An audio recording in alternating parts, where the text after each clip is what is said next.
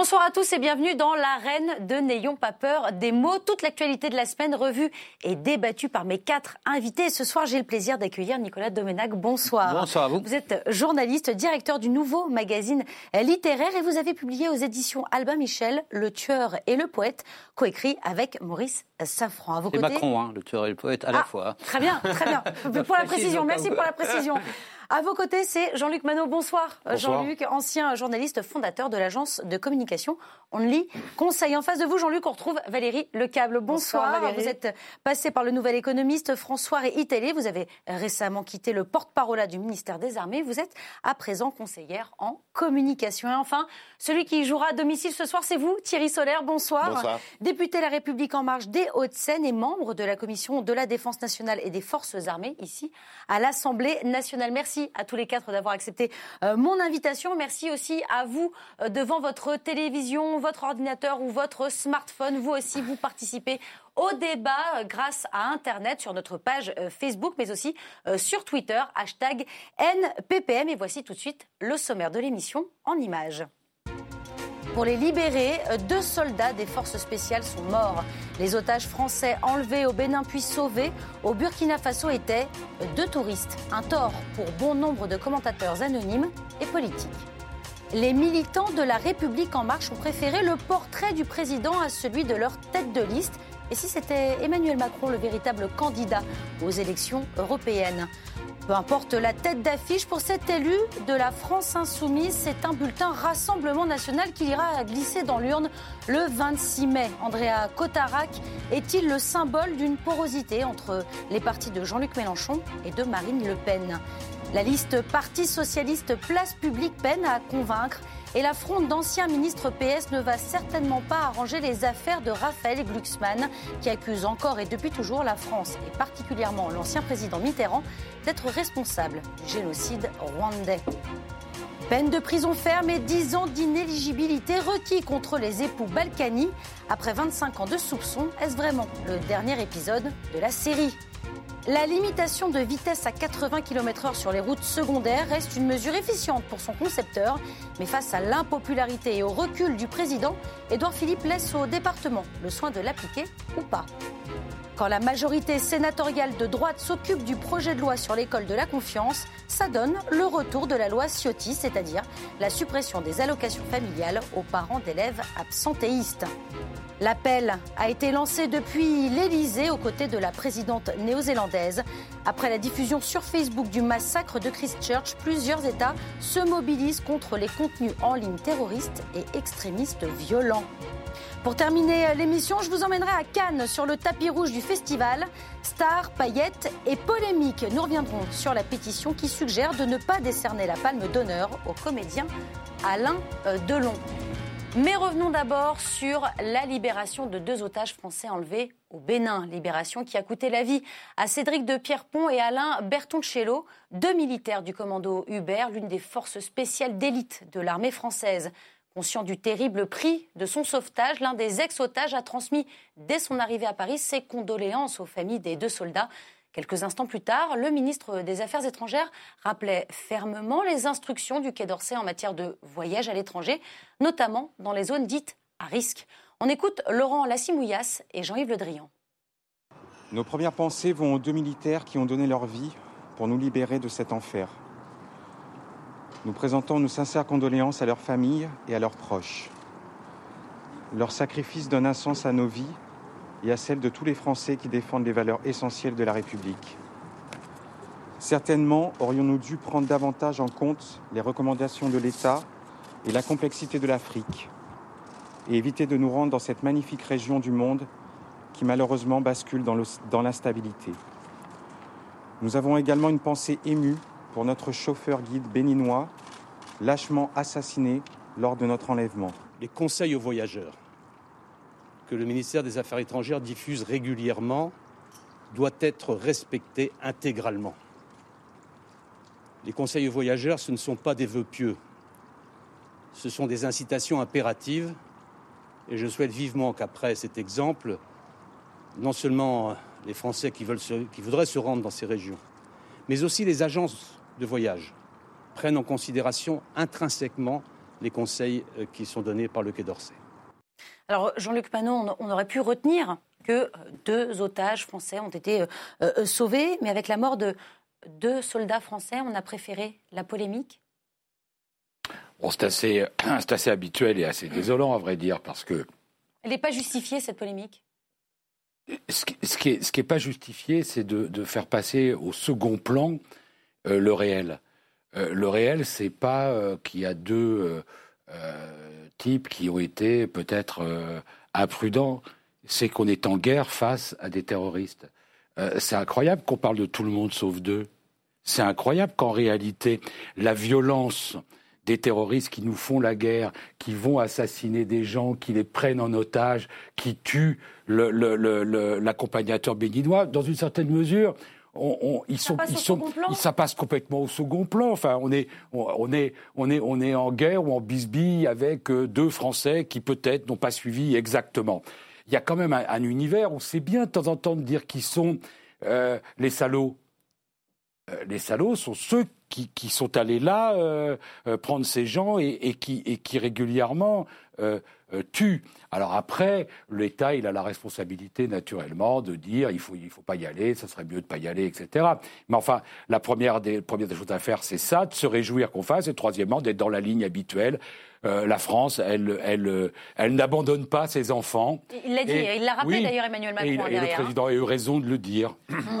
Valérie Lecable, je voyais euh, réagir. non, ce qui, ce, qui, ce qui, me frappe, c'est que justement, euh, je trouve que la France, euh, depuis 2013, l'intervention au Mali, puis 2015, l'intervention en Syrie à la suite des attentats de Charlie Hebdo, puis du Bataclan, au contraire, a eu énormément de souplesse. C'est-à-dire, ce ne sont pas les premiers soldats qui sont morts. Il y a plusieurs soldats qui sont morts mhm. depuis cette période-là. Mhm. Et je pense que les Français ont compris que des soldats français meurent, même ont compris de façon assez étonnante. L'Allemagne ne l'aurait pas compris, par exemple, de la même façon. Ils l'ont compris parce que c'était vraiment la guerre contre le terrorisme. Et parce que les Français savent que la guerre contre le terrorisme peut nécessiter, malheureusement, le sacrifice de soldats qui se sont engagés pour leur pays et pour la guerre contre le terrorisme. Pourtant, et ce qui, me frappe là, ce qui me frappe là, c'est que c'est la première fois que ça bascule. C'est la première fois que l'opinion française ah. dit eh ben non, ces deux-là, on n'avait pas envie qu'ils meurent. C'est la première fois depuis 4-5 ans. C'était pas arrivé depuis 5 ans. Tous les sacrifices des soldats français depuis 5 ans ont été acceptés par la population française et c'est la première fois que la population française met le doute et dit non, ceux-là, on voulait pas les perdre. Et je pense que si on voulait pas les perdre, c'est que les règles, tout le monde sait que le Burkina Faso, que les terroristes se sont déplacés au Burkina Faso parce qu'il y a cette opération Barkhane qui est dans la bande sahélo-saharienne. Pourtant, les cartes du Quai d'Orsay n'étaient pas si explicites que ça, vous le savez. Si, parce qu'en fait, le, le, le fameux parc, été, euh, le fameux parc, après non, le parc, il est très étendu. Il y avait une zone orange, et dès qu'il s'approchait de la, de la frontière du Burkina Faso, ça devenait rouge parce qu'on sait que les terroristes sont aujourd'hui au Burkina Faso. Et donc, c'est le parc qui est responsable de déplacer ces touristes aussi près de la frontière euh, du Burkina Faso. Mais ce qui est frappant, c'est que là, pour la première fois, on dit il y a eu une erreur en fait, et du coup on n'accepte plus parce qu'en plus c'était deux soldats qu'on aime et mm. qui étaient particulièrement valeureux et qu'on n'avait vraiment pas envie de perdre cela. Vous êtes d'accord avec euh, ce constat, Nicolas Doménac Moi, je trouve que c'est une polémique à deux balles. Euh, je veux dire, je trouve ça inouï, quoi. Euh, la France, euh, Jean-Luc l'a très bien dit, quoi, elle accueille ses enfants, fussent-ils égarés. Ou alors sinon, si on pousse le raisonnement, on va plus chercher les gens qui skient hors piste, hein.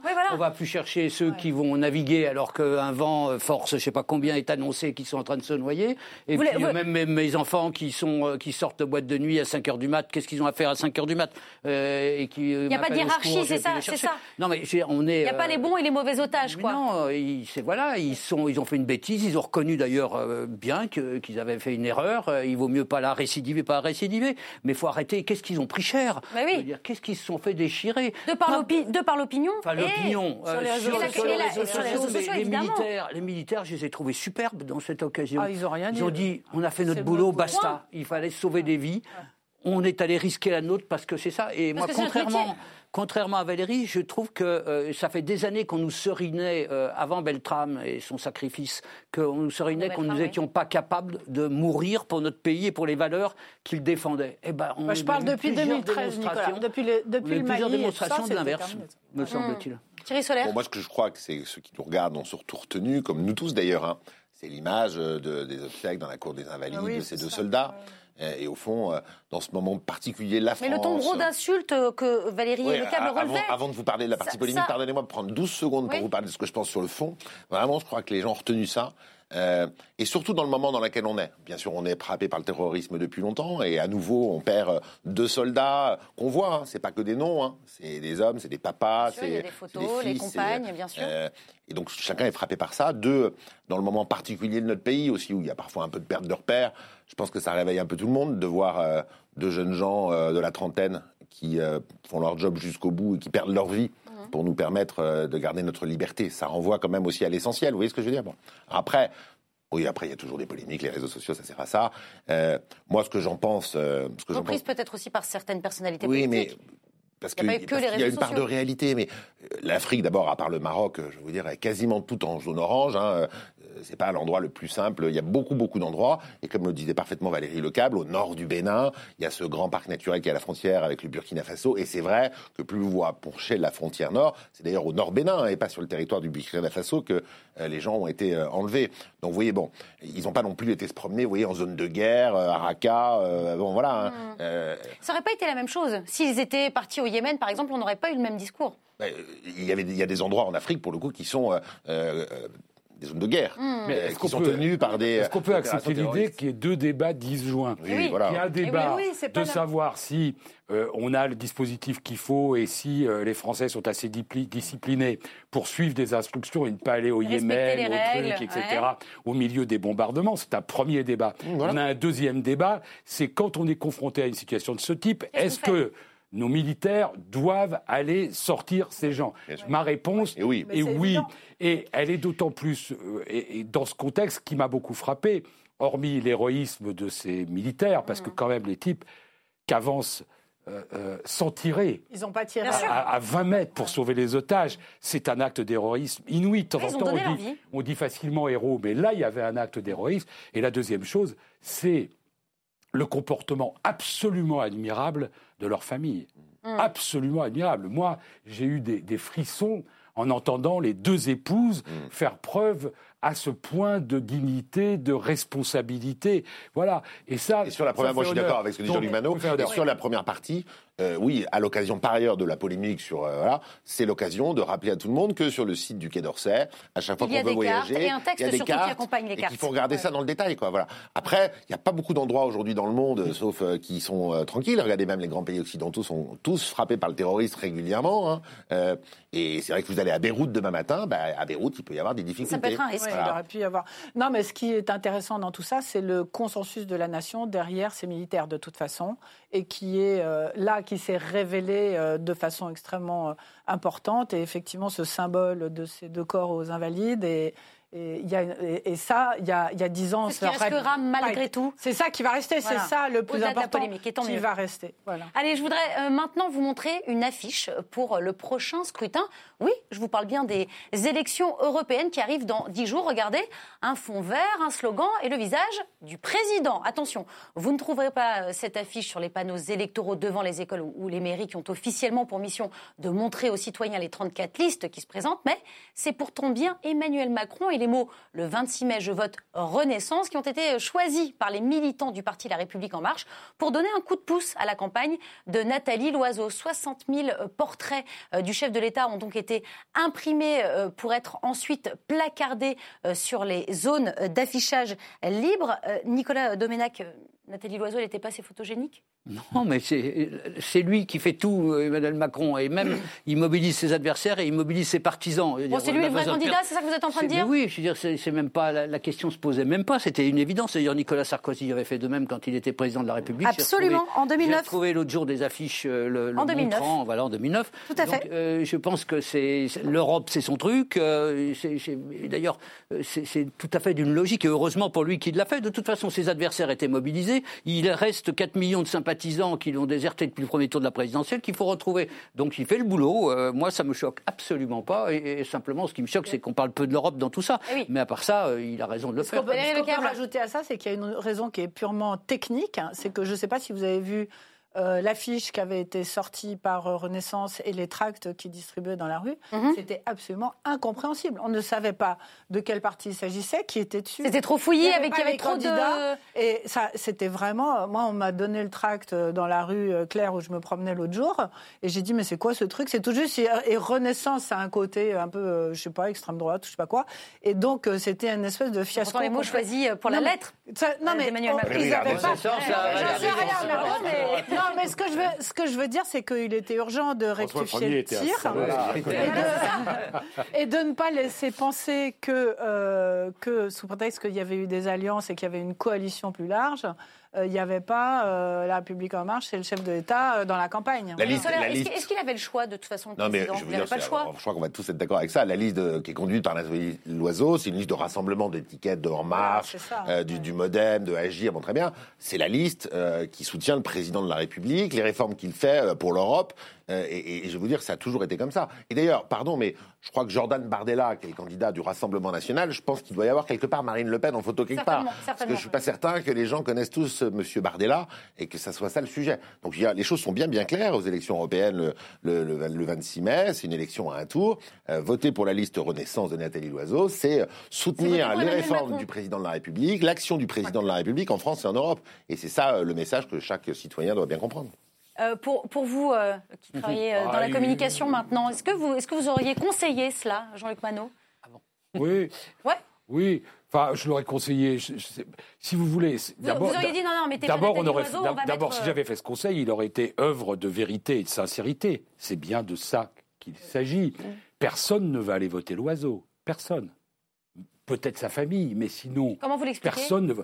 Mais parce que personne va voter Bardella, personne va voter Manon Aubry, personne va voter. C'est pas une question de sa personnalité à elle. on est dans une, on est, on est dans une, bien les on est dans une, on est dans une élection où la valeur ajoutée n'est pas, ça, ça, ne sont pas les têtes de liste. Il faut en prendre, il faut en prendre acte. Bon, donc c'est une campagne qui est menée le président de la République. Il a donné la ligne avec une lettre qu'il a envoyée même à tous les Européens, donc il n'a pas donné en France seulement.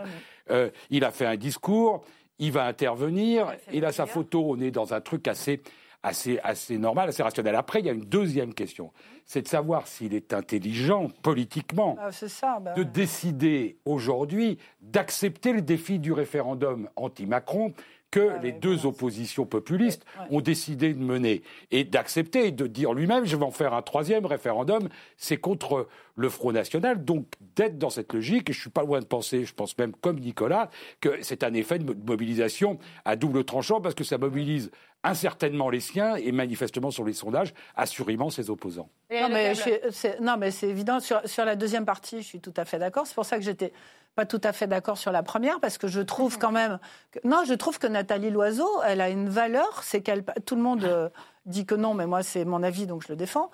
Elle, sait parler bien de l'Europe. Non, mais c'est important. C'est pas un désaveu qu'elle ne se trouve pas, par exemple, enfin en tout cas qu'elle ne soit pas portée par les militants. Non, mais le problème qu'elle a, c'est le problème qu'ont d'autres euh, gens euh, qui n'ont pas fait de la politique toute leur vie, c'est qu'elle n'a peut-être pas suffisamment de charisme pour faire passer des idées qui, au fond, sont puissantes, justes et argumentées. Voilà. Un problème en politique. Donc, on oui, voilà, mais parce, que, la politique, c'est la politique. elle est compétente, personne ne peut mais elle est extrêmement compétente. Elle est compétente, elle est compétente sur l'Europe juste terminer. Le, le, problème, c'est que c'est un bon début qu'elle soit compétente. Non, mais, exactement. C'est formidable. Non, mais c'est pour ça que je tiens à la défendre.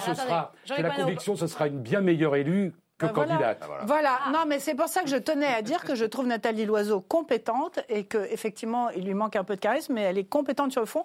Et pour parler de l'Europe, c'était important d'avoir quelqu'un comme ça. Et là, le, le, risque, le seul risque, même si c'est naturel que ça se fasse, c'est que ça se transforme en pour ou contre Macron et qu'on parle plus d'Europe, qu'on parle d'autre chose. C'est ça la question. On va revenir justement de ce sur ce duel-là, mais juste avant, comment vous expliquez, Nicolas Doménac, qu'il n'y ait que Nicolas Dupont-Aignan et Benoît Hamon qui soient qui se mettent en avant clairement sur, leur, euh, sur leurs affiches? Vous trouvez qu'ils sont très très en avant sur leurs affiches, mais parce qu'il n'y a rien d'autre derrière. En plus, c'est un désert de Gobi, hein, c'est que dalle. Quoi. Benoît Hamon, euh, il y a Benoît, il y a Hamon. Euh, Nicolas Dupont-Aignan, ça fait Nicolas Dupont-Aignan, ils sont trois. Quoi. Les autres sont partis aussi de là. Il n'y a personne, je veux dire. Si vous mettez une affiche avec la photo des deux types derrière, c'est un avis de recherche. Très bien. Ils vous entendront, vous pourrez vous répondre peut-être, Jean-Luc Manon, une prochaine fois. Euh, Thierry Solaire, euh, est-ce que Emmanuel Macron n'est pas en train de s'enfermer? On, commençait à, toucher du doigt ce fameux duel. Euh, voilà, dans ce duel face à Marine Le Pen. Est-ce que c'est ça qui se joue là concrètement maintenant? Non, mais Emmanuel Macron, il ne cherche pas un duel avec Marine Le Pen. Êtes sûr? Je vais vous dire, Emmanuel Macron, il est le produit d'une situation politique en France qui a conduit à l'élimination et de la droite et de la gauche, mmh. et à un Front National depuis 30 ans. Il suffit de regarder tous les sondages, enfin tous les résultats électoraux depuis 30 ans. Euh, qui suit la courbe du chômage, hein, d'ailleurs, pour dire les choses clairement. Euh, voilà, c'est ça la réalité. Vous êtes en train de dire, Thierry Solaire, c'est qu'il n'est pas en train de le, le fomenter, de le, travailler, de le faire même monter Ce qui fera baisser le Front National dans notre pays, c'est de faire reculer le chômage de masse, c'est de faire baisser la pauvreté, c'est de baisser la fiscalité et d'assurer l'ordre public. Croyez-moi, c'est ça qui fera euh, essentiellement baisser le Front National. Et le président de la République, lui, il porte un projet de transformation du pays, de réforme profonde, souvent d'ailleurs que ni la droite ni la gauche n'avons fait pendant 20 ans c'est pas facile. Bah, il faut l'aider, ce président de la République, à faire ses réformes. Il faut l'aider en France et il faut l'aider aussi dans une Europe qui va mal, on le voit bien, avec tout ce qui se passe en Europe. Mmh. Euh, parce qu'il n'y a pas que chez nous que les peuples sont traversés par euh, ces situations-là. Mais reconnaissez en passant, Thierry Solaire, que euh, la politique, c'est un métier et que nous parlions de Madame Loiseau, qui a des compétences comme techniques sur l'Europe.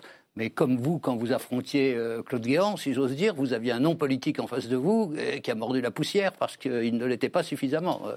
Je, donne à Nathalie Loiseau de trois grosses qualités qui me paraissent essentielles.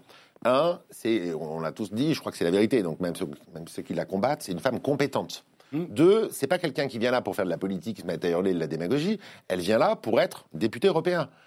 et avec tous les Français qu'elle emmènera au Parlement européen, défendre les positions de la France euh, devant euh, le Parlement européen. C'est ça. Après, de temps en temps, vous avez des partis. Hein. Elle n'avait pas demandé. Moi, je préfère ça. Je termine juste, je termine juste. Il y avait trois je préfère ça, moi, et je pense que ceux qui nous écoutent doivent entendre cet argument, que des gens qui viennent se servir de l'Europe parce qu'ils ont perdu une élection législative et qui cherchent un mandat, mm. l'oiseau, elle ne cherchait pas un mandat. Euh, et deuxièmement, je préfère ça que des gens qui utilisent le scrutin européen pour faire de la politique intérieure, des polémiques, pour essayer de se faire un nom, et qui se foutent complètement. D'accord, mais est-ce que ça marche Est-ce que ça peut marcher J'ai une divergence avec euh, la, l'analyse marxiste de, de Solaire euh, tout à l'heure qui disait en fait on bat le Front National qu'avec du social. Oui, on le bat avec du social, mais évidemment. Social, mais... Bah, si, les résultats économiques, le, euh, chômage, le chômage est au plus bas depuis 10 ans. Les infrastructures, le, social. Je, je, je, prétends qu'il faut faire ça, mais je crois qu'on on sera d'accord. Il faut aussi mener la bataille des valeurs être intransigeant sur les valeurs, ne pas baisser les bras, ne pas accepter qu'on puisse dire n'importe quoi, euh, être au point sur, la question, sur les questions identitaires et les traiter euh, sans retenue et sans laisser à l'adversaire, enfin en tout cas à ceux que je considère comme l'adversaire, euh, la, la, la, la, parole totalement libre et, et seule. Donc ça c'est le, ça c'est le premier point. et de ce point de vue, le président de la République sur ce terrain-là le président de la République le fait. Mm. Il est même l'un des seuls à le faire. Et c'est sans doute celui qui le fait le mieux. Et là-dessus, au moins, moi, je peux le remercier. Oui, mais la, difficulté dans laquelle on se trouve, il y a un sondage qui est sorti hier ou avant-hier que je trouve très intéressant, c'est que c'est sur le sujet de l'Europe que le Front National, le Rassemblement National, est le plus crédible en fait. Ils sont beaucoup moins crédibles sur l'économie, sur le social, sur etc. Mais sur le sujet de l'Europe, les Français les trouvent crédibles et la difficulté de la position en face aujourd'hui, c'est qu'elle est plus nuancée parce qu'ils disent oui, l'Europe, mais un peu autrement. Et le un peu autrement a plus de mal à passer que le non à l'Europe, qui malheureusement est la tentation euh, de beaucoup de Français pour l'instant. Alors on poursuit. L'Europe, l'Europe. L'Europe, l'Europe. Voilà. On poursuit euh, bien sûr le débat euh, sur les européennes et dans le duel Macron contre Le Pen que l'on vient d'évoquer, eh bien un des lecteurs a, tranché. Il l'a fait savoir, Andrea Cotarac s'est décidé, il votera Rassemblement national le 26 mai. C'est son choix, sauf que Petite précision, Andrea Cotarac euh, a été élu sous l'étiquette de la France insoumise. Il explique euh, son raisonnement à Jean-Jacques Bourdin sur BFM TV. On l'écoute. Ah, j'ai quitté la France insoumise, effectivement. Pourquoi d'abord j'ai quitté la France insoumise? Euh, J'ai constaté d'abord que la France insoumise s'adonnait plutôt à rassembler la gauche, y compris jusqu'à euh, PS, alors que moi je suis resté fidèle à une stratégie plutôt populiste de rassembler le peuple, de défendre les intérêts du peuple. Effectivement, il y a eu plusieurs euh, événements qui ont fait que j'ai quitté la France insoumise. Alors je ne rejoins pas le Rassemblement national, mais effectivement, j'appelle à voter pour Jordan Bardella et Marine Le Pen pour faire barrage à Emmanuel Macron. Pourquoi ne pas le rejoindre d'ailleurs, carrément, maintenant que vous avez quitté la France insoumise Vous avez peut-être raison. Bon, mais j'ai souhaité, juste pour vous répondre simplement là-dessus. Allez-y. Euh, j'ai souhaité effectivement reprendre ma liberté mais rester engagé politiquement. Et dans ce contexte actuel, effectivement, l'objectif premier, c'était de mettre Nathalie Loiseau au plus bas, vraiment à hauteur de son charisme, et de faire barrage à Emmanuel Macron pour la suite de son mandat. Alors certains euh, analystes, Nicolas Domenac, parlent euh, de la théorie du fer à cheval. Il y a de la euh, porosité chez les électeurs, mais là, ce qu'on découvre maintenant, c'est qu'il y a aussi peut-être de la porosité chez les élus. C'est ça maintenant, il va falloir s'attendre à... Il y a des poissons volants, ça ne fait pas la majorité des poissons quand même. Hein. Pour l'instant, il est très très isolé. Mais c'est vrai qu'il y a des porosités, on le voit dans, dans les enquêtes auprès des sympathisants même, où il y a plus de 30% des sympathisants euh, de la France insoumise qui trouvent Marine Le Pen très très très bien. Euh, il faut donner deux éclairages supplémentaires. Je pense un, euh, celui qu'on vient de voir là, qui a rejoint donc le, Front National à la campagne.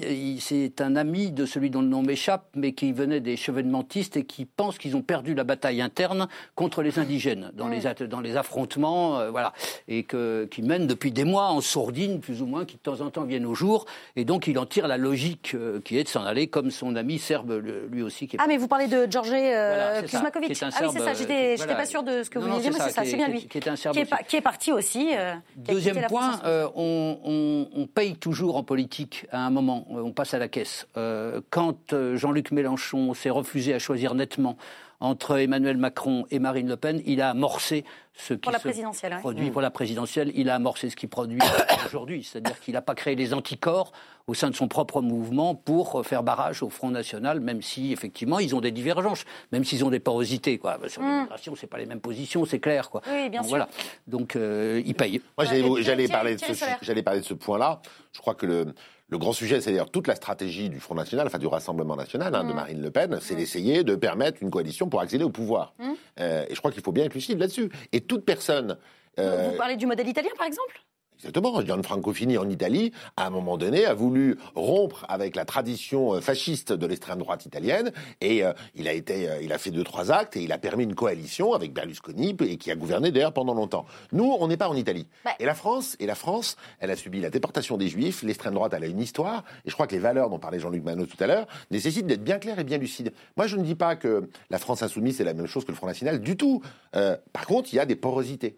Et je trouve que le péché original de Jean-Luc Mélenchon, euh, c'est d'ailleurs un grand point de divergence que j'ai avec lui, je, il ne veut pas l'entendre, il faut qu'il l'entende vraiment. C'est que n'ayant pas appelé à, à, barrer la route à l'extrême droite au second tour Emmanuel Macron, il a pris ce risque-là. Et je le dis également pour Laurent Wauquiez et pour Monsieur Bellamy. C'est la même histoire. Et c'est ça qui a fait d'ailleurs grand, le grand clivage euh, au lendemain du premier tour de la présidentielle. Toute cette partie des Républicains qui n'ont pas appelé à voter pour Emmanuel Macron, alors qu'on avait l'extrême droite au second tour d'une présidentielle. Laurent Wauquiez le rappelait ce matin sur France Info, hein, d'ailleurs. Il, a parlé d'abstention et non pas de, oui, vote pour Emmanuel Macron. il ne faut pas avoir des discours bullshit, il faut dire les choses un peu claires. Euh, voilà. À un moment donné, quand vous avez l'extrême droite qui est aux portes du pouvoir, on prend ses responsabilités dans la vie. Quand Jacques Chirac était face à Jean-Marie Le Pen, il y a beaucoup de gens qui sont à gauche. C'était pas obligatoirement facile pour eux d'aller voter Jacques Chirac. Ils l'ont fait. Moi, j'aurais pas eu de problème à aller voter François Mitterrand face à Jean-Marie Le Pen. Et je trouve surréaliste que quelqu'un qui est un républicain comme Jean-Luc Mélenchon, ou bien quelqu'un comme Laurent Wauquiez qui est prêt à tout et d'autres, ne se rendent même pas compte, dans ces moments-là, au fond, euh, de, la responsabilité individuelle qu'ils ont euh, également par rapport à la suite. mais on peut rajouter à ça que ça a commencé avant. Euh, quand il y a eu la bataille des municipales dans le Nord, là où Mélenchon était allé mmh. affronter Marine Le Pen et où il s'est fait battre, mmh. Euh, tout commence comme ça. C'est-à-dire que sur, ce terreau en France du populisme, du déclassement, euh, du chômage, euh, de tout ce qui fait qu'il y a ces extrêmes qui sont contre l'Europe et qui se sont extrémisés d'une certaine façon, cet affrontement qui a commencé depuis longtemps, et eh ben, très malheureusement, et pour les raisons qu'on est en train de se dire, c'est Marine Le Pen qui progressivement n'a cessé de monter en puissance. Et, moi, la, et la grande déception, c'est que justement, Jean-Luc Mélenchon, il n'a pas su pour des raisons politiques pures, euh, prendre le lead sur ce sujet-là. Et ça a continué avec la crise des Gilets jaunes euh, il n'y a pas longtemps, et où on a l'impression que le Rassemblement national a davantage surfé sur la crise des Gilets jaunes que Jean-Luc Mélenchon, qui aurait pu le faire tout aussi bien, parce qu'à la base, on aurait même pu penser que la France insoumise récupérerait plus. Récupérer et donc, il y, a un hiatus politique qui fait qu'ils n'ont pas trouvé la clé pour embarquer les gens avec eux. Vous parliez de Jean-Luc Mélenchon, je voudrais montrer euh, euh, aux téléspectateurs et à vous également euh, ce tweet rageur. Pour solde de tout compte, Cotarac est le nom d'une boule puante de fin de campagne, un coup monté. Le soutien d'un tel traître à ses amis déshonore ceux qui en profiter, qu'il respecte au moins les électeurs élus contre le FN. Il doit démissionner de son mandat. Jean-Luc Manot, comment vous regardez cette, cette séquence? Je, trouve que dire il y a un type qui, qui transfuge et en faire l'alpha et l'oméga de la trahison de, de, la, de, la, France insoumise et de Mélenchon n'est pas juste. Et je pense qu'en même temps que le tweet, comme toujours, de Mélenchon vous savez, il est quoi, excessif vieille, logique. Mélenchon, je le prends, je le divise par deux, et dans la deuxième moitié, je trouve toujours un truc intéressant. hein Mais enfin, ça fait quand même qu'il y a du dégât et qu'il y a du, euh, il y a des trucs avant qu'on peut qu'on peut enlever. Non, ce, que je crois, c'est que euh, euh, ce qui est intéressant, c'est pas ça, c'est les sondages ou les études d'opinion sérieuses qui montrent qu'il y a une attirance d'une partie de l'électorat de Jean-Luc Mélenchon pour le Rassemblement national. Ah ça, c'est nouveau. Le capital sympathie est, plus haut pour le exactement multiplié par trois. C'était anecdotique. Si c'était les seuls qui pouvaient faire passer leurs idées anecdotique et ça devient plus important. Donc cette espèce de de scénario à l'italienne chez les électeurs en gestation est une question politique majeure dont Jean-Luc Mélenchon devrait se préoccuper. Et pour ça, pour comment vous expliquez le fait qu'il ait lâché si un vous permettez, cette... Pour s'en préoccuper, je pense qu'il faut qu'il fasse euh, euh, deux ou trois choses. Un, qu'il relise Jaurès. Deux, qu'il, euh, euh, comment dire, qu'il soit dans le combat contre les idées du Front National, et trois, qu'il exclue Ruffin. Il a... trois, qu'il exclue Ruffin. Parce qu'en réalité, l'homme de l'accord à terme, entre le Front National et, des fractions de la France insoumise, ça n'est pas Mélenchon que je crois républicain et que je crois pour des raisons culturelles, historiques, comme un bouclier contre le Front National. Je pense que Ruffin en est objectivement un allié. Oui, mais au-delà de ça, les, Gilets jaunes, c'est la manifestation de cette coagulation, c'est ça hein il y avait la France insoumise et le Rassemblement national. C'est la première fois que ça arrivait en France. C'est la première fois que ça arrivait en France. C'est-à-dire que la France insoumise et le Rassemblement national se sont retrouvés ensemble. C'était d'une transgression absolue quand même pour la France insoumise d'accepter de manifester aux côtés des gens du Rassemblement national. C'est la première fois que ça arrivait. Rassemblement national, euh, pardon, parce que la France insoumise et les Républicains au moment de la présidentielle n'ont pas pris leurs responsabilités très clairement, bah, ils participent euh, d'avoir aujourd'hui cette porosité. Et à terme, leur destin, ça ne sera que d'être les forces d'appoint de l'extrême droite au niveau ça. Mais national, déjà, en France, là. comme au niveau européen. Regardez ce que veut faire, euh, ce que dit Orban. Ils veulent faire une grande coalition entre l'extrême droite européenne et les mm. droites euh, conservatrices. Mm. C'est ça le, grand dessin. S'il est en train de nous Il pourrait devenir la troisième force au Parlement européen. Il pourrait avoir gens, vraiment, 90 sièges. Notamment les journalistes, quand vous avez, il faut, vraiment qu'on ait une réponse. Je veux dire, Monsieur Bellamy, je veux dire, il n'a pas voté face à l'extrême droite, il n'a pas voté pour Emmanuel Macron. Je comprends qu'il ne soit pas sur la ligne de Macron. C'est pas le même, hein, on est bien d'accord. Mais il y avait l'extrême droite au second tour d'une présidentielle il n'a pas été voté. Le Front républicain n'a pas été. Ça veut dire que vous repassez dans 5 ans. Ça veut dire que vous repassez dans 5 ans.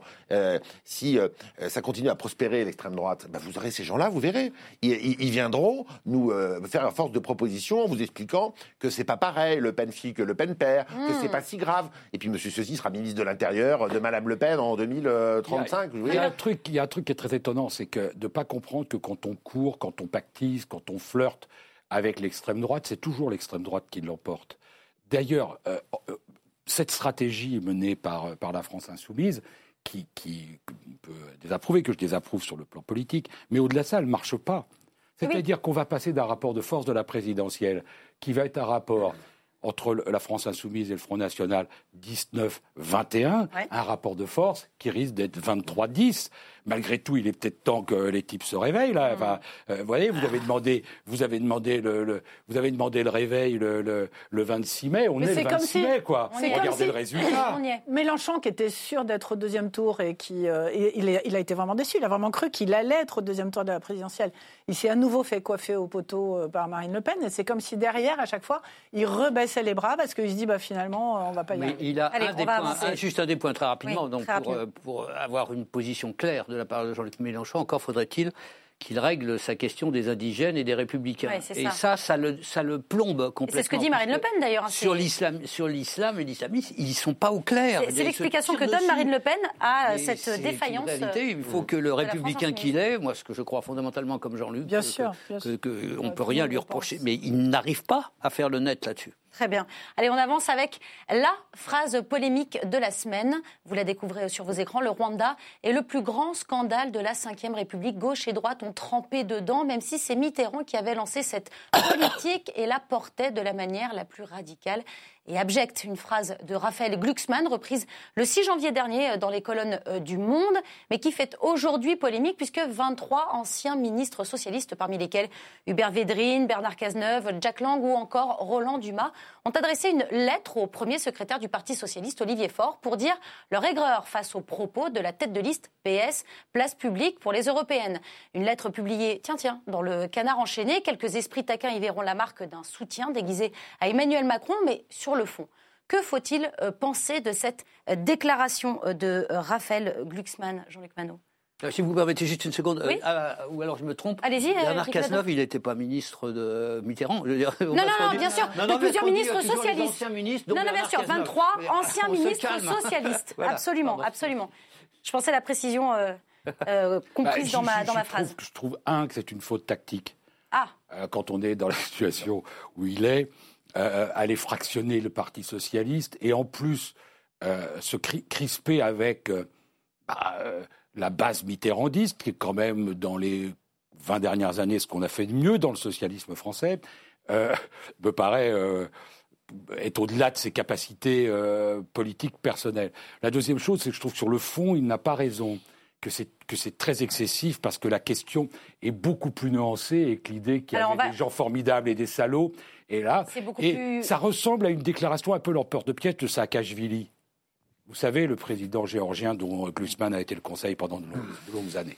Euh, au-delà du, fond, on va y revenir évidemment dans un second temps, mais je voudrais d'abord rester euh, euh, sur cette lettre. Valérie Lecable, est-ce que une tête de liste qui compte dans ses rangs le Parti socialiste ne peut pas, ne devrait pas euh, se permettre ce genre de sortie moi, je vais être un peu provocatrice parce que j'ai le sens du débat et qu'on est là pour ça. C'est ça. Euh, les mots de Glucksmann sont excessifs euh, et même violents. Et c'est vrai que du Alors après, on peut rappeler aussi que c'est son travail et c'est son, son dossier depuis de nombreuses années. Hein, Exactement. oui, mais abject, etc. On n'est pas obligé d'utiliser des mots comme ça. On peut défendre ses positions d'une façon plus agréable et plus sympathique. Moi, je respecte beaucoup Hubert Védrine, Roland Dumas aussi pour d'autres raisons, etc.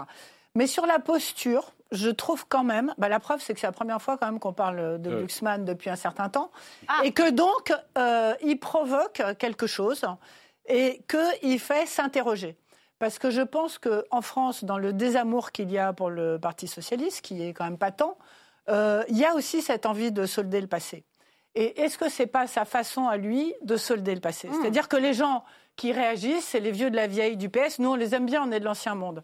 Mais dans ce nouveau monde que Glucksmann a envie de construire, parce qu'il pense que les bases du PS ne sont pas solides et qu'il faut aller vers autre chose, est-ce qu'il n'a pas raison de dire bah, écoutez, moi je suis ailleurs? Alors, est-ce qu'il faut le faire sur ce sujet-là, avec ces mots excessifs-là? Mmh. J'en sais rien, c'est peut-être pas sûr. Le Randa, c'est tellement compliqué, je ne sais pas si ça passionne les, les foules. Mais de dire je romps avec l'ancienne génération et moi je suis un moderne qui a une vision d'avenir, sur la posture, je trouve ça assez malin. Ah, ah, il restait quelques nids d'électeurs socialistes, euh, ils s'emploient à les enfumer, euh, je pense que... Ah c'est ça, il, va, il faut ça voilà, ah, avec euh, tant de, vraiment... Et, comme son, un de ses problèmes, c'était de montrer qu'il les aimait, ces socialistes. Mais c'est pas le cas. On ne peut pas toucher la figure de, de, Mitterrand. mais de Mitterrand et des socialistes, c'est ce qu'ils ont fait. Quoi. Il est quand même allé voir aussi François Hollande, il a essayé de faire des gestes, mais il y a quelque chose qui passe pas. Il était au départ, je vous rappelle, parti pour faire une union euh, qui dépasse, qui, qui, embarque toute la gauche. Il se retrouve tête de liste des socialistes. Il accepte le, le, jeu. C'est pas pour ensuite aller dire aux socialistes que ce sont des moins que rien et des nullissimes. Quant à l'argument. Euh, la preuve, c'est bien, parce qu'on parle de lui, c'est un argument qu'on a souvent quand on fait du, du, du conseil, mais euh, demain, si euh, l'un de nous vient en string sur un plateau, on parlera de lui. Je suis pas sûr que ce soit à son avantage. Ça peut, faites-le, faites-le dans cette émission. la, seule différence, parce que je, vais répondre, je vais répondre, à ce qui a été dit quand même. La seule différence, c'est qu'il vient pas en string, il défend. Alors moi, sur le fond, je suis pas d'accord sur le fond avec ce qu'il dit, mais c'est sa conviction profonde et ça l'aide depuis extrêmement longtemps. Pourquoi se déjugerait-il? C'est juste ça, et c'est sur un sujet où il a passé beaucoup de temps, qu'il connaît bien, et c'est son avis. Donc le fait de... Excusez-moi, euh, Valérie, qui justifie, parce que c'est ça l'histoire, que dans les, hommes qui ont marqué la gauche française et la social-démocratie dans un discours, il, il, oublie de citer Mitterrand. Je suis quand même désolé, mais Mitterrand, Glucksmann, Franchement, par rapport, par rapport à ce que ça a apporté à la social-démocratie à la gauche, cherchez l'erreur quand même. ça, c'est une prétention et d'une arrogance inouïe. il, est, il est arrogant. Euh, euh, je reprends les mots de, de Jean-Luc Manot et Thierry Solaire. Vous le trouvez arrogant non, je ne vais pas réfléchir. C'est de l'arrogance de faire ça, de, de parler de ça, comme ça chez lui, mais en tout cas, il est. Euh, la gauche française, elle a gouverné le pays pendant longtemps, hein, depuis 50 ans.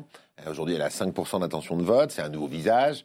Euh, je suis pas d'accord avec lui sur le fond de ce qu'il dit. On va y revenir après. Je peux respecter que ce soit une cause qu'il défende, sur laquelle il soit particulièrement habité. Je vois pas bien, à l'occasion des élections européennes, quand on est le candidat du Parti socialiste et qu'on Oui, parce qu'il l'a redit en meeting aussi. De venir euh, mettre le sujet là-dessus. Enfin, oui, ça me paraît assez déconnant encore.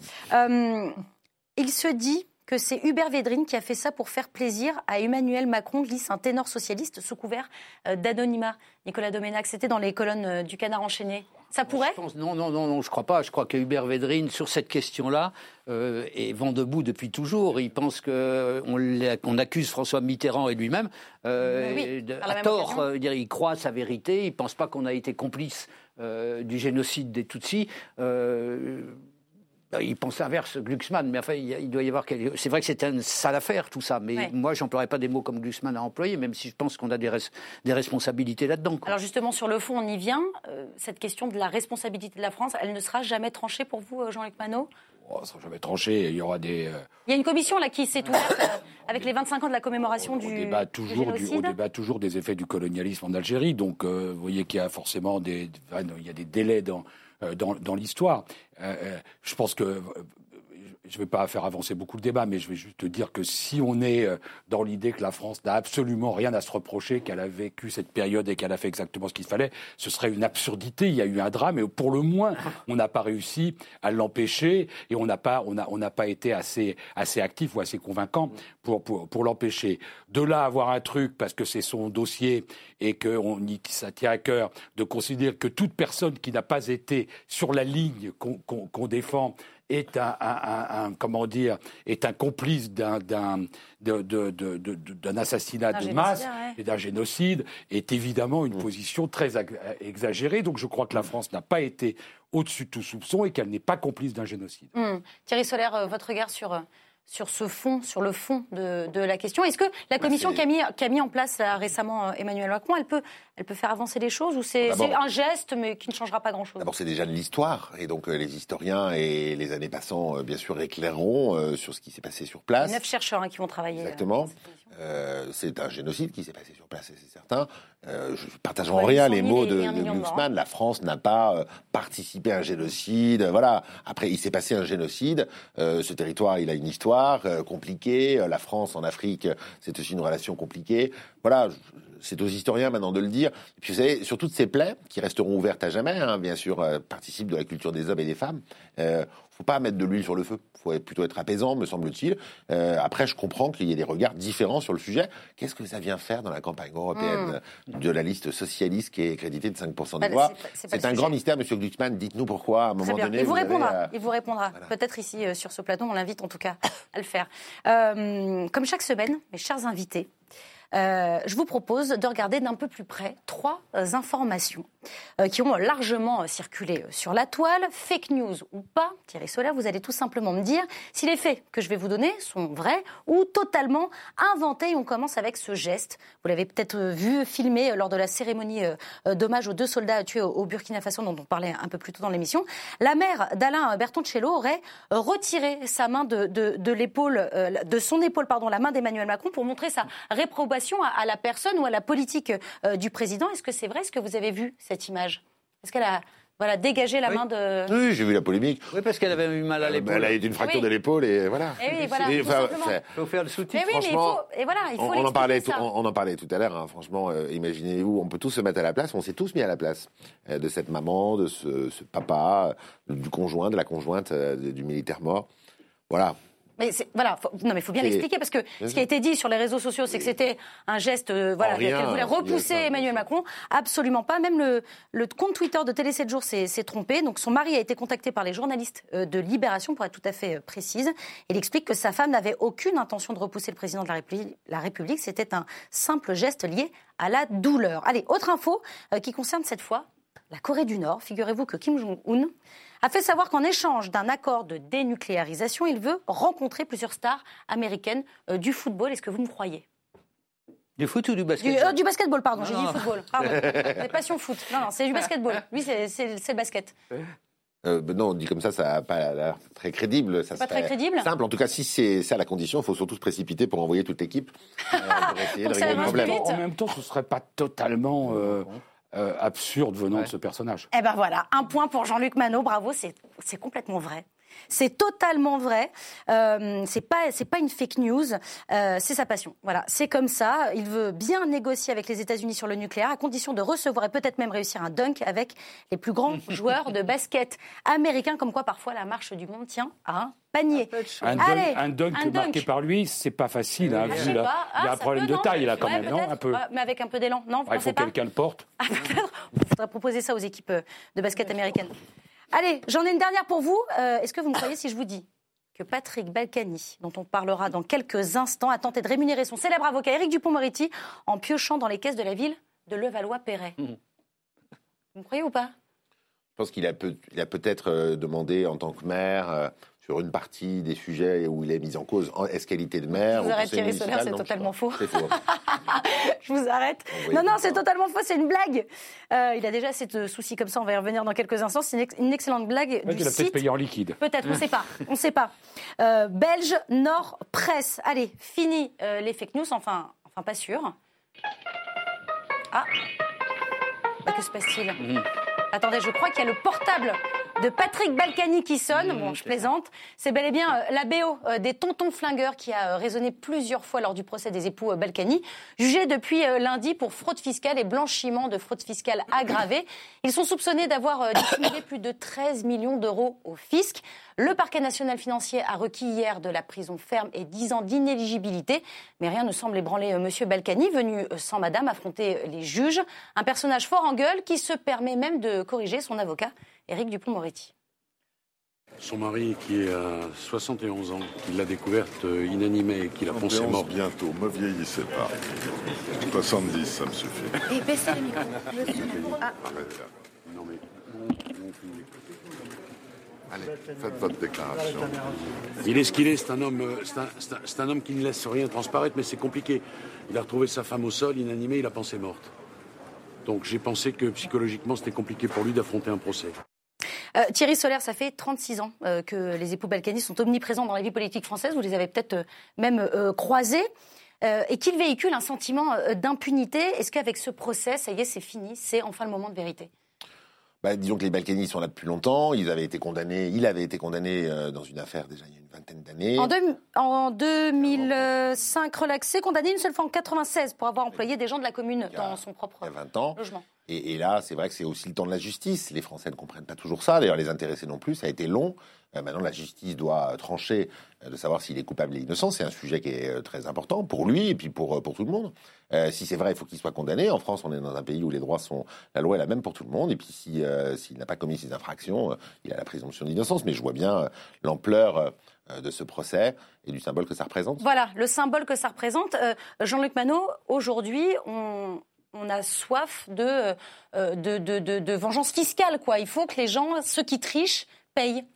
Alors qu'avant, on était peut-être un peu moins avertis sur, ces questions. C'est comme sur les sujets précédents, il faut euh, scinder les choses. Euh, les, les, 10 ou 15 ans, on va dire, sans sans être inquiété Sans être inquiété, sont évidemment, posent évidemment un problème de fonctionnement de notre système et de notre démocratie. Et donc, euh, ce procès est bienvenu puisqu'il arrive à un moment où euh, euh, ça fait tellement longtemps qu'il est attendu et qu'il est logique qu'il ait lieu qu'il est le bienvenu. Puis il y a une deuxième chose, c'est les sentiments que, que, ça provoque. Moi, personnellement, j'ai dans, toutes les, dans tous les, grands procès comme ça, je trouve formidable ce qui se passe à l'intérieur du palais de justice. Et je trouve effroyable les gens qui crient à la mort, quel que soit le sujet, à l'extérieur des palais de justice. Moi, je, je, réprouve d'aller manifester devant un palais de justice. vous voyez ce que je veux dire? Je trouve que la justice a sa noblesse et que la réaction populaire, euh, souvent autour, qui fait pression, qui dit sa haine, qui dit sa, sa violence. Vous avez peur que ça influence même le procès Non, je ne le crois pas. Je crois que la justice, c'est euh, euh le faire. Ben, attends, l'idée que des Français qui payent beaucoup d'impôts, qui considèrent à juste titre parfois, pas toujours, qu'ils en payent beaucoup trop soit des gens qui considèrent que ceux qui s'en exonèrent alors qu'ils ont des revenus importants, ça les met en colère. Je comprends cette colère. J'espère qu'elle ne se traduit pas devant un palais de hmm. justice et dans une forme de haine. Et, surtout quand on lit ce qui, ce qui, ce qui s'écrit sur les réseaux sociaux, qui est quand même qui a un aspect cloaque. Ouais. Valérie, Valérie, euh, le Calvesco, c'est le procès de la fraude fiscale là qu'on Je ne sais pas si cette haine est universellement partagée, parce que Patrick Balkany, enfin la famille Balkany, ça fait des années qu'il y a des ondits, etc. Comme disait Thierry Solaire, il a déjà été condamné, etc. Et il a été réélu maire de Levallois. Et je suis absolument persuadée que s'il se présentait aux prochaines il serait encore je ne sais pas s'il pourra ou pas, mais il serait réélu. Parce que je pense que. Mais comment vous l'expliquez? Bah, Je pense que les habitants de Levallois aiment leur maire et que ça a été un bon maire, voilà. Et que par ailleurs, effectivement, il faut scinder les sujets, comme le dit euh, Jean-Luc Manot. Et puis, en France, il y a toujours eu cette espèce de truc. Euh, mais il n'y a pas que lui. Hein. Je me souviens du maire là, qui était dans l'affaire Tapie. Euh, son nom m'échappe.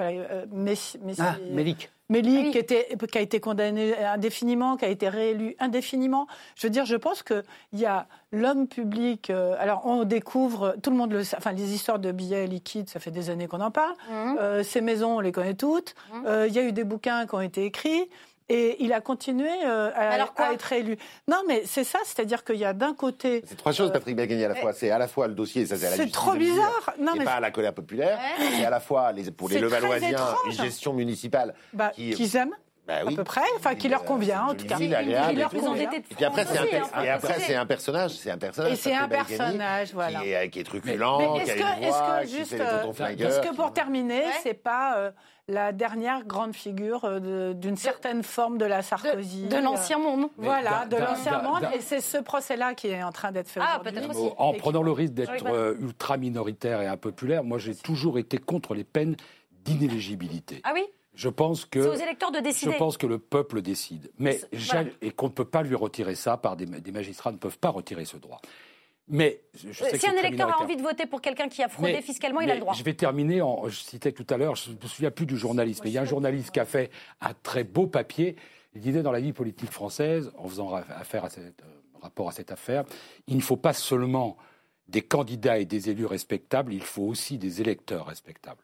Mmh, c'est ça. Nicolas Domena, comment vous regardez euh, bah, Je regarde de manière euh, balancée, complexe, si c'est possible, parce que moi, ça fait 30 ans que je le fréquente, si je veux dire pas régulièrement ni quotidiennement. Vous avez des billets verts dans, vos, poches Oui, il y a une partie du personnage qui m'a toujours fait sourire. Euh, pas de billets, non, pas, vraiment, pas de cet ordre-là, mais le parti du personnage qui me faisait sourire, il venait jamais à l'Assemblée nationale et quand il venait, il disait la journée est très importante, le débat est fondamental puisque je suis là. Voilà, donc euh, ça disait tout de, enfin beaucoup de, beaucoup de, oui, de, du côté. En plus, il a été, euh, il a été correct avec Sarkozy. C'est lui qui avait le fric et qui sortait Sarkozy tout le temps, qui payait tout le temps le, leur, aventure. Alors en, en échange, une forme de complaisance aussi de la part de certains hommes politiques? Complaisance. Bah, il a été protégé. Ben voilà, c'est ce que tu pendant des années. Notamment, c'est bizarre. Isabelle Bacchini qui a été décorée de la Légion d'honneur. C'est pour ça que c'est le système euh, Sarkozy. Sous, euh, Sarkozy. Non, mais le, Sénat n'a fait, vous avez remarqué, aucune commission d'enquête sur Patrick Balkany, qui avait pourtant un passeport diplomatique qui lui permettait d'aller en Afrique euh, faire des affaires bah, plus juteuses que tout ce que tu as pu faire notre ami Benalla. Bon, donc ça, c'est pour, pour le côté haut en couleur du personnage, vraiment. Alors, cela étant, ce personnage-là était un macho épouvantable, dire qu'il a quand même euh, fait les phrases que, que la morale réprouve et même l'égalité entre les hommes et femmes, parce qu'obliger une femme à faire une fellation en la menaçant d'un pistolet, je veux dire, c'est des choses qu'on ne doit pas laisser passer. En principe, bon, il a obtenu que la femme en question retire sa plainte, mais enfin, c'est un exemple. Alors maintenant, j'en viens à ce qui est jugé aujourd'hui. On va voir. Euh, effectivement, moi, ça fait des années, des années, des années qu'on me dit que question euh, fraude du fisc, il se pose un peu là, et que question corruption, il se pose aussi ici. Donc on va voir. Je veux dire, je ne juge pas avant le procès. Je vais voir ça, mais c'est clair que euh, c'est effectivement une période qui, enfin, enfin, enfin, euh, est réglée, va être réglée parce qu'il a beaucoup nuit à la politique quand même, dans le sens large. Il fait partie et à la Sarkozy en général. Voilà. Non, mais, au-delà de la Sarkozy, il fait partie. Si on pense que toute la classe politique est corrompue, mmh. c'est parce qu'il y a des gens comme ça qui, en même temps, souriaient. Je me souviendrai toujours de cette image qu'on a vue sur les écrans où il y avait des cordons de policiers devant l'Assemblée nationale. Ils franchissaient les cordons de policiers. Les manifestants qui étaient de l'autre côté criaient attention, il s'évade, il s'évade en montant. Et lui, il se marrait, mais comme un fou. voilà, donc bah, ça, c'est très important ce que dit Nicolas Domet. C'est-à-dire que Patrick Balkany affichait ostensiblement l'impunité dont ont bénéficié certains hommes politiques pendant un certain nombre d'années. Et c'est pour ça aussi que ce procès-là est emblématique. Est, important. Eh bien, le jugement, le jugement sera euh, mis en délibéré et rendu le 13 septembre. Allez, je voudrais maintenant revenir euh, sur cette mesure, pourtant euh, en vigueur depuis presque un an, la limitation à 80 km/h sur les routes secondaires. Mesure impopulaire, on sait. Mesure qui pourrait être assouplie, on sait aussi. Mais ce que l'on découvre euh, cette semaine, c'est l'amendement déposé par les députés de la majorité et adopté cette nuit en plein examen du projet de loi mobilité. Les élus de la République en marche proposent de laisser au département la responsabilité de rehausser ou non la vitesse à, plus de 80 km/h. Chez nos confrères de, France Info, le chef du gouvernement, à l'initiative de cette réglementation, répète ses intentions sans pour autant se montrer particulièrement heurté par la démarche de sa majorité parlementaire. On écoute Édouard Philippe. Cette mesure, euh, peu populaire, qui a suscité incompréhension et parfois colère, Permettez-moi juste de commencer par euh, remarquer que c'est une politique publique qui a été décidée par l'État qui a produit des effets.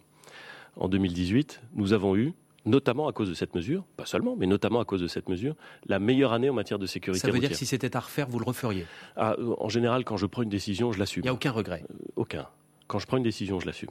Euh, et, les gens qui n'assument pas leur décision, il faut qu'ils fassent autre chose. On peut aussi dire je me suis trompé, j'ai entendu la colère. je n'ai aucun problème à me dire que je me suis trompé quand je pense m'être trompé. Là, c'est pas le cas. Mais assumer une décision, c'est aussi important quand on est un responsable public. Cette décision, elle a produit des effets. Je m'en réjouis. Et d'ailleurs, pas seulement moi, tous les Français doivent s'en réjouir.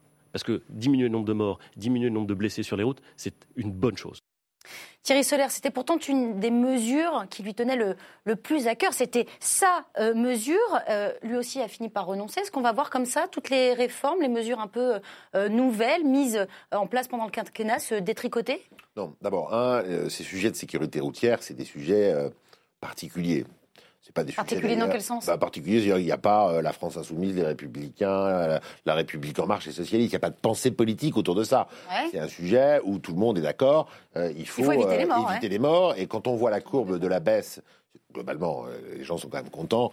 Euh, aujourd'hui, il y a 40 ans, dans nos familles, euh, tout le monde était frappé par quelqu'un qui était mort en voiture. Je vais préciser, je vais préciser des chiffres sur lesquels s'appuie Édouard Philippe. L'année 2018 a été la moins meurtrière de l'histoire de la sécurité routière. 3259 morts, c'est-à-dire moins 4,8% par rapport à 2017. Voilà, c'est ce qu'il dit. Il dit voilà. C'est très important. Et pardon, je vais prendre juste 20 secondes. Hein. quand vous regardez vraiment sur les sujets de sécurité routière, à chaque fois qu'il y a une grande étape que ce soit les limitations de vitesse, les ceintures obligatoires à l'avant, à l'arrière. Vous voyez, quand vous regardez toute l'histoire, à chaque fois, en vrai, ça participe de faire nettement et durablement baisser la mortalité. Alors quoi? Deux, le Premier ministre considère, euh, et, pas que lui, hein, c'est une proposition assez largement répandue par le monde de la sécurité routière en règle générale, que les réseaux secondaires des voies départementales, baisser euh, la, vitesse à 80 km/h va permettre d'avoir des effets. Ça a des effets. Après, ça a été aussi un symbole euh, qui a énervé énormément de gens, notamment la province contre Paris. Ah mais qu'est-ce qu'ils viennent nous expliquer en Dordogne, euh, à Paris, qui savent mieux que nous comment on fait, là où c'est dangereux, pas dangereux? Et c'est vrai, et c'est vrai, parce que la vie c'est pas noir et blanc. Que ces réseaux de, voies départementales, ils sont pas linéaires. Vous avez des endroits où même à 80 c'est dangereux, il y a des endroits très dangereux particulièrement, et puis vous avez des endroits où c'est des grandes voies toutes droites, bien dégagées, bien tranquilles, et où objectivement c'était pas un problème majeur. On est par ailleurs dans un temps où les, élus locaux, les, départements demandent à être plus entendus. Et le grand débat a permis cette sortie de crise. Édouard Philippe, c'est un honnête homme. Mais intellectuellement, Édouard Philippe, c'est pas quelqu'un qui fait des bricolages sur ces sujets-là. Sa pensée, elle est d'une grande clarté, il continue à la voir. Après, il est d'accord, c'est la sortie de crise qui a été faite euh, à l'occasion du grand débat, que les élus départementaux puissent être sollicités. Et il avait dit, voilà, et il avait dit que la majorité trouvera les conditions, ce qu'elle a fait rapidement, la meilleure solution possible. La meilleure solution, ce qu'elle a fait en permettant, à travers le vote de cette loi, d'associer tout le monde. Je termine en vous disant. Vous l'avez voté ou pas, cet amendement? Oui, moi je suis favorable à ça. On s'est mis tous d'accord à ça. Il faut que les, que les départements euh, soient associés. Maintenant, il faut se dire les choses en vrai, dans les yeux. Euh, un président de département, c'est à 80 km h Donc c'est lui qui va pouvoir décider de proposer que sur certains axes de son département, ça soit 90. Voilà. Et puis bien sûr, la mortalité, tout le monde la regardera. Donc chacun doit prendre ses responsabilités sans se cacher derrière son petit doigt. Ce que je peux vous dire, c'est que le Premier ministre se cache jamais derrière le sien. Euh, Valérie Lecable, est-ce que c'est pas justement, vous parlez de responsabilité, Thierry Solaire, est-ce que c'est pas moyen de justement déléguer cette responsabilité à quelqu'un d'autre, notamment au département. Je pense deux choses. Je pense que les chiffres, on leur fait un peu dire ce qu'on veut. Si je ne me trompe pas, je crois qu'en 2019, euh, la mortalité est repartie. En tout cas, au mois de février, il y a eu une hausse euh, de la mortalité un petit peu euh, incompréhensible. Donc, ne nous fions pas aux chiffres d'une seule année. Deuxièmement, moi, je pense que la première cause de, de dangerosité sur les routes, c'est l'endormissement. Je crois que c'est quasiment la moitié des accidents sur la route, c'est l'endormissement. Et je pense que sur des routes où on peut rouler vite, euh, rouler à 80 à l'heure est un grand facteur d'endormissement. Parce que, hmm. effectivement, être là à surveiller euh, tout le temps sa vitesse. Donc je pense que ce sujet est beaucoup plus complexe qu'il n'en a l'air. Et qu'effectivement, il n'y a que les gens qui sont au plus près du terrain et qui connaissent leur route, qui connaissent les endroits. Il y a des endroits où 80, effectivement, c'est beaucoup trop rapide, où il faut être à 50. Et puis, il faut faire un peu confiance aux automobilistes aussi, quand même, de temps en temps. Et ils ont quand même, maintenant, je pense que c'est rentré dans les mœurs, le fait de de rouler moins vite et personne n'a envie de se foutre en l'air. Mais si, moi, moi je fais quand même. Alors là, donc, vraiment, Donc juste pour terminer, je pense qu'on a pris le problème à l'envers et qu'il aurait fallu commencer localement, effectivement, et peut-être par demander aux élus locaux qui connaissent le terrain de proposer le, de passer à 80 sur un certain nombre de routes qui considéraient dangereuses, parce que les, les, statistiques montrent aussi que les accidents se, se produisent souvent au même endroit. Et c'est comme ça qu'on a pu prendre les choses au début. Nicolas C'est un, compte pour automobilistes qu'elle nous raconte. C'est 40 millions, c'est 40 millions d'automobilistes. Je veux dire, c'est l'histoire qu'on est assez grand pour se responsabiliser soi-même. On a ah, bien bah, vu que sans réglementation, euh, sans sanction, eh ben, il n'y a pas de correction. Euh, notamment, on voit bien euh, tous les, tous les, pas tous, mais les deux tiers, je crois, des radars ont été pétés. On a vu que bah, la vitesse a augmenté, le nombre d'accidents, du coup, a augmenté de même. Je crois qu'il faut savoir ce qu'on qu'on veut dans ce pays. Est-ce qu'on veut moins de morts sur les routes, moins d'accidentés, euh, moins d'handicapés? Bah, il, va, il faut, et la sanction est, est indispensable. Et puis enfin, euh, moi, je commence à en avoir assez de ces gens qui réclament de l'autorité tout le temps euh, et qu'on se mette au garde à vous dans les écoles et qu'on salue les couleurs et qu'on respecte le professeur et qu'on a tous besoin de réglementation. Et dès qu'on leur applique des réglementations individuelles, on va dire ah, non, non, pas pour moi. Je veux dire, non, et enfin, il faut savoir si on veut du, il faut savoir si on veut du, où est le bien commun? Moi, je trouve que le bien commun, il fallait qu'il le défende plus nettement, qu'il ne lâche pas là. Hmm. Euh, Édouard Philippe, moi, je suis plus Édouard Philippien que euh, son ami ici présent. Euh, je pense qu'il n'aurait pas dû lâcher de rien et qu'il avait raison. Il, aurait dû tenir bon, il aurait dû ne rien lâcher. Jean-Luc Manot? Non, mais encore une fois, le débat qu'on a, c'est pas de savoir si 80, 90, 85, 88, c'est bien. Et ce débat-là, il est terminé. Le Premier ministre dit c'est 80, la preuve, ça fait moins. Valérie Lecap, qui représente euh, un consortium d'automobilistes en colère. N'importe quoi, euh, Jean-Luc Manot, il faut dire n'importe quoi. Nous dit pas du non, tout. je dis, prenez en compte la vie vous des vous rendez gens, Compte, vous vous rendez compte quand elle roule à 80 l'heure, elle, elle s'endort et elle cherche son EPO partout pour essayer de, de se revigorer. Bon, vous, non, je plaisante. Non, mais je plaisante. Vous, vous, vous, conduisez pas, Jean-Luc, je, donc je, vous risquez pas de vous endormir. Je, plaisante, mais moi, je, Vous ne conduisez pas, il faut le dire. Non, non, c'est pas vrai, c'est faux. Je conduis, hélas, à Paris et Madame Hidalgo fait en sorte qu'il n'y ait aucun risque d'avoir des excès de vitesse avec euh, les travaux et les décisions insensées qu'elle a prises où les gens ne travaillent pas. Non, ce, qui, ce dont on discute, c'est où doit être prise la décision. Euh, la, la, oui, ça, décision. et ça, ça me paraît quelque chose de plus intéressant de savoir euh, qui sort de roue. Et donc, là-dessus, je pense qu'on commence par où on aurait dû, on finit par où on aurait dû ah, commencer. je pense que l'État doit donner des directions. Hmm. Le cas échéant des directives, mais que l'idée qu'on applique localement, dans des de manière circonstanciée, les orientations générales de l'État. C'est-à-dire que je ne pense pas que ce soit des conseillers départementaux qui doivent faire les orientations sur la sécurité routière. C'est l'État qui doit le faire. Mais comment on les applique, c'est possible. Alors, Entre nous soit dit, en plus, ça permettrait euh, euh, de, donner un peu d'utilité au conseil départemental qui est sans doute le, dans, le millefeuille, dans le millefeuille la, la, la, tranche de trop. Locaux, quand même. Ça, c'est pas un petit débat hein, au-delà des 80 km/h. C'est au fond, euh, ce qui est vrai à Boulogne-Billancourt n'est pas toujours vrai euh, à Guéret dans la Creuse.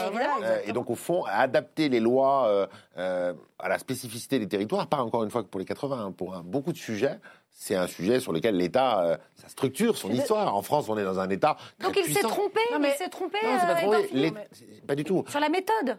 Non, mais c'est pas sur la 80 km/h la méthode. Encore une fois, moi, je participe, pour le coup, je suis tout à fait d'accord avec Jean-Luc Manot, qu'on arrête ça. Et alors maintenant, c'est plus facile à, dire qu'à faire. Hein. parce qu'encore une fois, l'État est structuré de telle manière, et c'est ça a aussi des vertus. Ça nous assure une égalité républicaine. Euh, L'État, il vous garantit euh, des choses qui fait que dans des territoires très dynamiques et des territoires moins dynamiques sur un plan économique, on peut il va se passer globalement la même chose. Euh, ça serait bien aussi de temps en temps qu'on laisse un peu plus à la spécificité des territoires et l'occasion, au fond, de cette euh, mesure que les 80 km/h peut permettre d'avancer là-dessus. Très bien, Valérie. mais je voudrais rajouter quelque chose parce que je ne veux pas me faire entendre dire que je défends les automobilistes. Ah c'est tout à fait inexact. Chacun a compris que c'était pour rire. C'était bien sûr. Oui, oui, mais j'avais une excellente blague de Non, mais beaucoup plus en trottinette. Alors ça, sûrement pas, j'aurais trop la trouille. Mais cette histoire des 80 km/h, il faut quand même se aller en arrière ça a été, avec la taxe euh, sur le gazole, un facteur déclenchant de la crise des Gilets jaunes. Donc moi, je crois quand même ce qui a monté des que les gens, ça a provoqué la colère profonde des gens. Ça a provoqué la colère profonde des gens parce que c'est vrai que la situation à Boulogne n'est pas la même que dans la Creuse. la scission Et dans la Creuse, il y a des gens le reste qui se tapent déjà une heure et demie de route tous les jours et à qui ça rajoute du temps. Et c'est vrai que quand on roule très doucement, Nicolas Domnac, on peut. C'est compliqué de rouler doucement quand on peut rouler plus vite. Pas. En sécurité. Hmm. Ça lui, non, mais ça lui convient pas parce que c'est un bobo parisien. Non, mais toute non, mais colère, pas toute colère n'est pas juste, toute colère n'est pas sainte. C'est pas parce que ça a provoqué la colère, c'est forcément juste. Voilà. Est-ce que vous pouvez rendre aux gens, est-ce que vous pouvez rendre aux gens l'intelligence d'avoir une situation personnelle qui n'est pas celle de toute la France. Donc, oui, c'est aux élus locaux de décider. Oui. alors, quand les amis on vous a compris. Non, on va, avancer. juste un mot. D'un mot, vraiment. Monsieur Solaire euh, viennent me voir et me disent euh, oui, euh, on n'arrête pas d'être visité, si je veux dire, par des responsables de conseils départementaux, etc., qui nous disent repoussez, repoussez votre texte le plus loin possible des élections parce qu'on ne veut pas avoir à porter la responsabilité de tout ça. Bah, parce que maintenant, ça a pris un tour très compliqué et, politique aussi. Allez, on va, on va avancer parce qu'une fois n'est pas coutume, je vous ah. propose d'aller faire un tour au Sénat. Dans le cadre de l'examen du projet de loi sur l'école de la confiance, la Chambre haute, majoritairement à droite, a adopté un amendement visant à suspendre les allocations familiales pour lutter contre l'absentéisme des élèves. Le texte déposé par le groupe Les Républicains reprend la loi du député Éric Ciotti, pourtant supprimé en 2013, un texte dangereux pour la sénatrice socialiste Samia Gali, qu'on écoute tout de suite. D'où je viens, beaucoup ont été élevés grâce aux allocations familiales.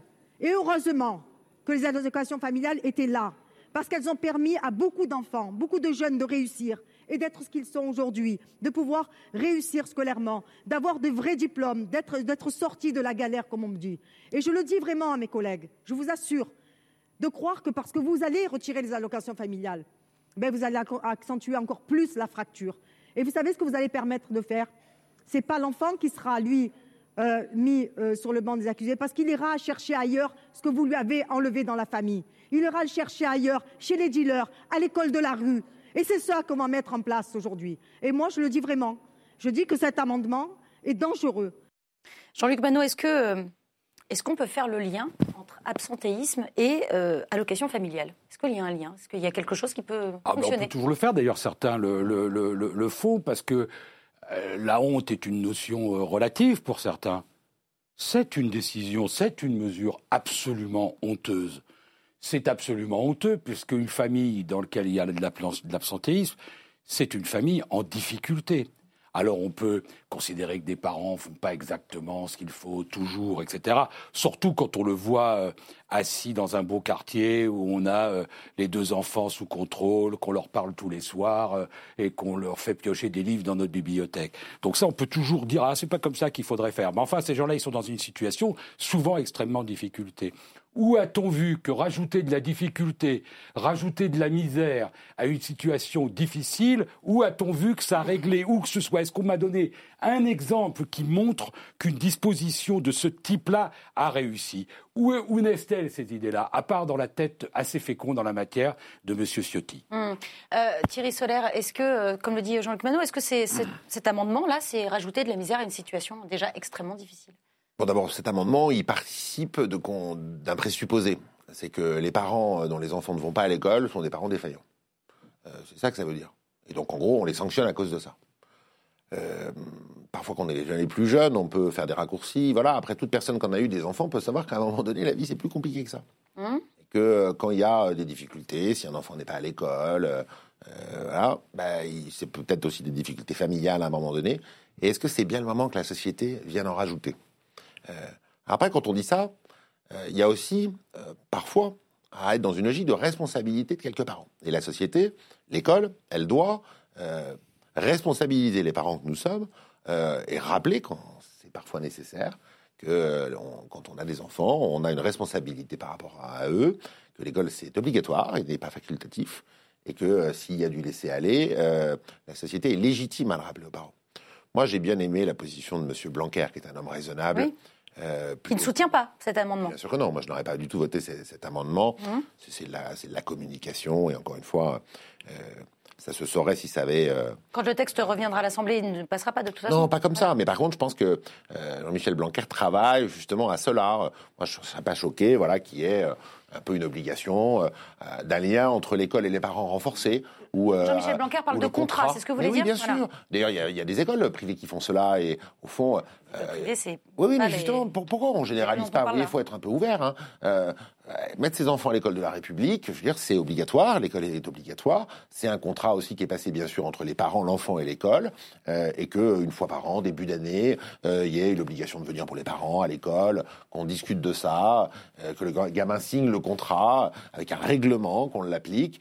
Tout ça me paraît bien. Hum. Voilà. Encore une fois moi, j'ai été élu local à Boulogne-Billancourt longtemps. Vous voyez, c'est pas le territoire le plus désespéré de France. J'en ai vu, hein, euh, des familles euh, dans des difficultés, parce que la vie, c'est ça. La vie, c'est parfois des gros problèmes à un moment donné, puis ça va mmh. mieux, voilà. Et à ce moment-là, ben, le gamin, il peut aussi être perturbé, et puis il fait le mur, et puis il vient pas. Bon, vous voyez, franchement, arriver par-dessus ça et enlever les allocations à une famille qui connaît déjà des grandes difficultés, bah, c'est stupide. Ouais, c'est stupide. C'est aussi ce que vous pensez, euh, Valérie Moi, j'adhère euh, complètement à ce qui vient d'être dit euh, dans le détail. Simplement, je rajouterais peut-être quelque chose à ça.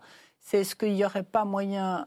Samia Gali était très très touchante hein, sur l'importance des allocations familiales. Et c'est vrai qu'il y a des familles pour qui c'est absolument vital. Est-ce qu'il n'y aurait pas moyen de transformer la sanction en incitation? C'est-à-dire mmh. que plutôt que de dire euh, vous n'avez pas fait, c'est mal et je vous sanctionne. C'est la défense des, sénateurs, euh, euh, les républicains qui disent que c'est plus dissuasif que effectivement. Voilà. Est-ce qu'il n'y aurait pas moyen d'avoir un espèce de dialogue avec les familles dont on voit qu'il y a des difficultés?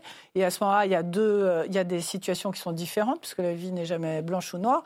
Il y a les enfants qui effectivement veulent pas aller à l'école, qui y vont pas, et les parents ils sont pour rien, donc ils ont absolument aucune raison qu'on les menace de les sanctionner parce que ça serait complètement absurde. Mais il y a aussi des parents eh ben, qui ont du mal à s'occuper de leurs enfants, qui ont du mal à se lever le matin, qui ont du mal à les emmener à l'école parce que euh, ils sont couchés trop tard, ou ils ont un peu trop picolé, ou ils ont un peu trop ceci et cela. Et peut-être que cela, puisque ces allocations familiales sont aussi importantes, est-ce qu'il n'y aurait pas moyen de discuter avec eux, de leur expliquer qu'il y a une contrepartie aussi, qui est euh, qu'il faut les élever, ces enfants mm. Parce qu'il y a quand même des familles, euh, il ne faut pas se cacher derrière son petit doigt, où les enfants sont trop livrés à eux-mêmes et pas assez élevés. C'est y a, y a, pas la même chose, le gamin qu'on n'arrive plus à contrôler, qui ne va pas en classe, on va sanctionner, ça c'est une connerie monumentale.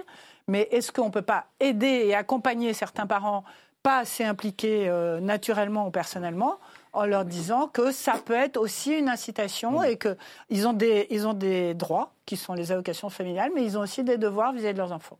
Non, mais très rapidement, parce que Jean-Luc et Thierry Solaire ont très bien parlé. Je crois que la double peine, euh, ça n'a jamais été efficace, quoi, et qu'il y a d'autres moyens. Euh, certainement à trouver. D'autant plus que, enfin Thierry Solaire me démentira peut-être, mais euh, ce ne sont pas des familles classiques euh, qui, ont, qui sont confrontées à des questions comme ça. La plupart, la plupart je ne sais pas quel pourcentage exactement, c'est des familles monoparentales. C'est-à-dire qui c'est pas en leur enlevant de surcroît, alors que la femme de boss fait des ménages, je prends des ménages ou autre chose, ou un travail de caissière, etc., en lui enlevant de surcroît, les, en la sanctionnant parce qu'elle n'arrive pas à avoir d'autorité sur son gamin, que, ou ses gamins, qu'on arrivera à résoudre le problème. Moi, je trouve c'est ça dingue. Enfin bon. Très bien. Euh, dans l'actualité euh, de la semaine, il y a eu aussi un appel lancé euh, mercredi depuis l'Elysée, l'appel de Christchurch pour lutter contre les contenus en ligne terroristes et extrémistes violents. Appel de Christchurch, du nom de la ville néo-zélandaise, théâtre d'un massacre intégralement filmé et diffusé en direct par le terroriste sur son compte Facebook, 17 minutes en libre visionnage sur Internet, regardé 4000 fois avant sa suppression du réseau social, mais copié et relayé sur d'autres réseaux sociaux plus d'un million et demi de fois en seulement 24 heures après. L'indignation mondiale, voici les pistes de réflexion que nous livre Laurent Soli, le directeur général de Facebook France. Ça a été un acte euh, horrible, euh, tragique euh, pour la Nouvelle-Zélande et pour le monde entier qui nous a évidemment tous choqués. Et face à cette diffusion de cette vidéo, 17 minutes c'est bien trop, 30 secondes c'est trop, une seconde c'est trop. Bien sûr qu'il faut prendre des décisions. Nous durcissons les règles d'utilisation de Facebook Live. C'est la diffusion en direct d'images. Absolument. Nous allons interdire à des utilisateurs qui auraient enfreint nos règles les plus sensibles et les plus strictes de sécurité l'utilisation du live. Hmm. Je vous donne un exemple.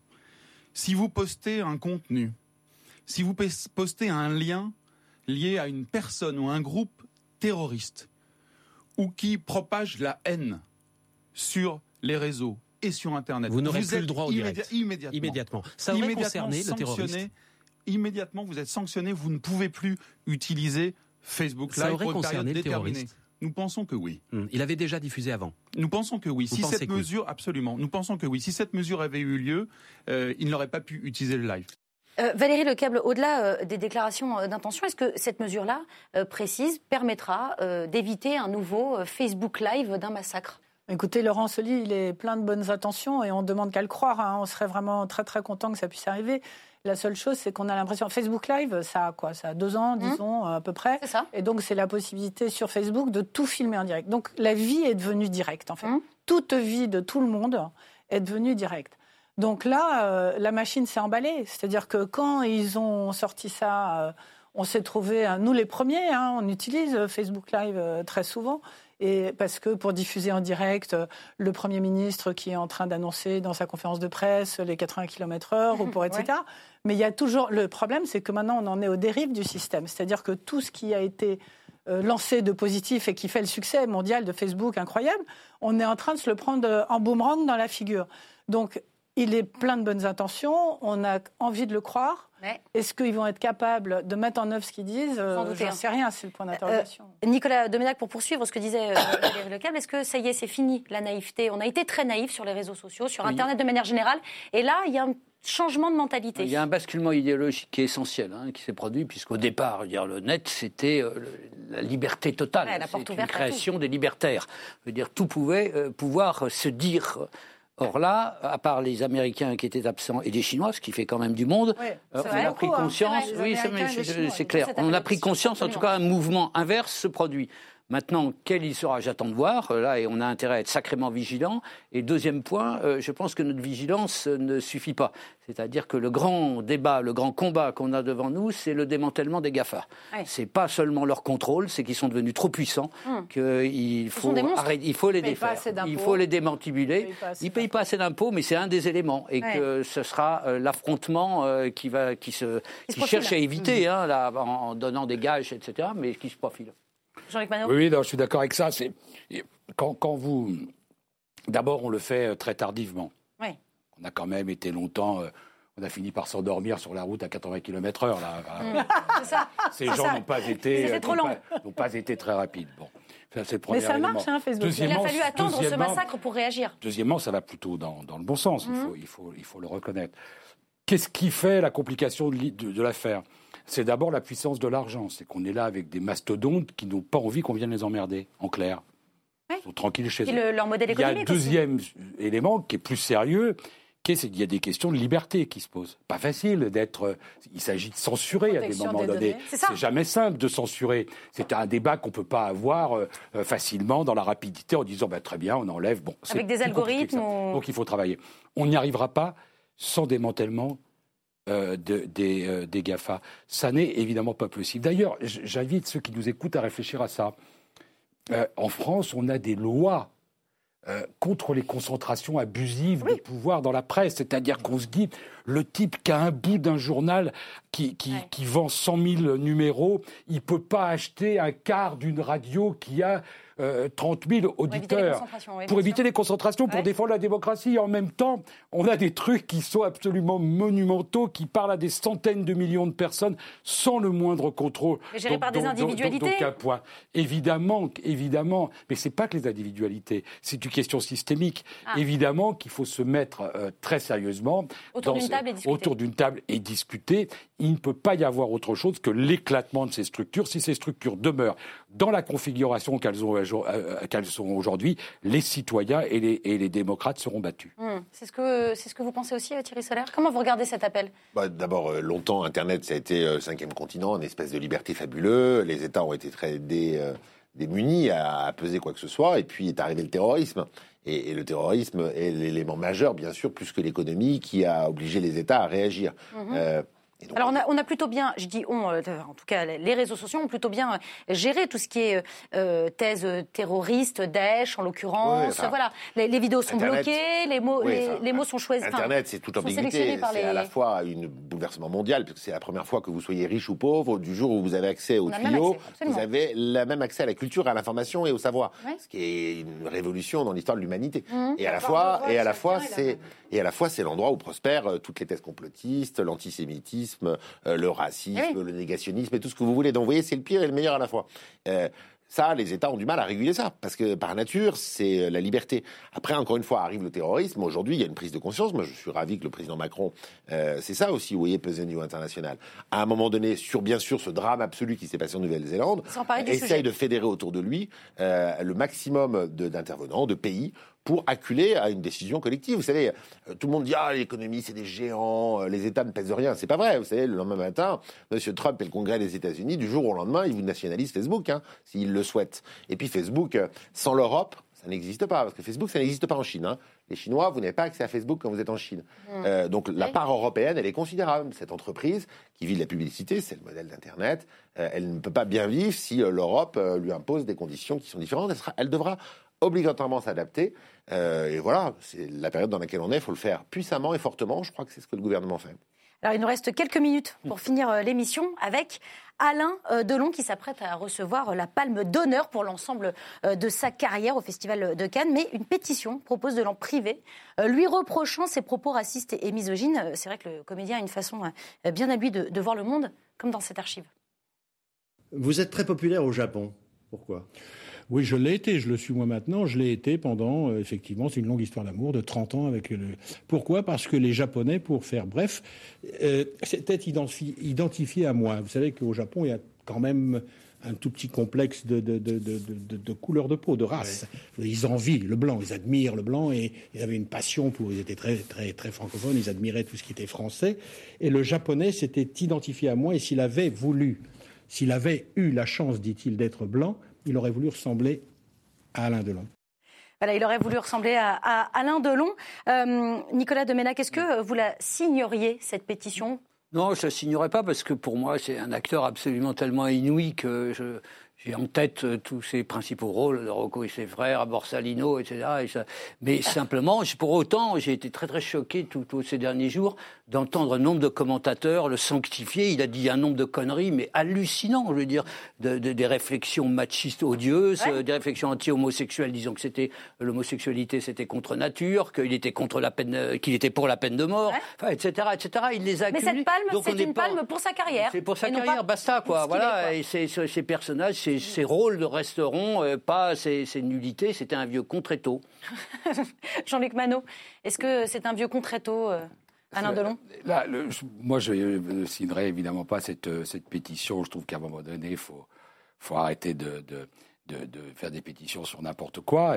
Qu'est-ce qui vous gêne dans cette pétition mais, Si vous voulez, c'est que je, n'attends pas du Festival de Cannes qu'il donne des brevets d'honorabilité à tel ou tel. J'attends qu'il juge du cinéma et cette palme est parfaitement justifiée. C'est un, c'est un très grand euh, acteur. Il y avait dans une autre émission que je participais, vous savez, on, entend des, commentaires de, d'internautes. Il y avait quelqu'un qui résumait assez bien le truc et qui disait il était beau, il était tellement beau, et en plus, il a eu l'élégance d'être très con.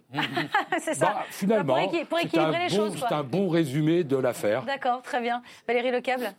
Moi, je, pour, sa carrière d'acteur, euh, évidemment, qui mérite euh, totalement cette palme. Et il est hors de question. Je suis d'accord. La, pétition, elle mélange tout.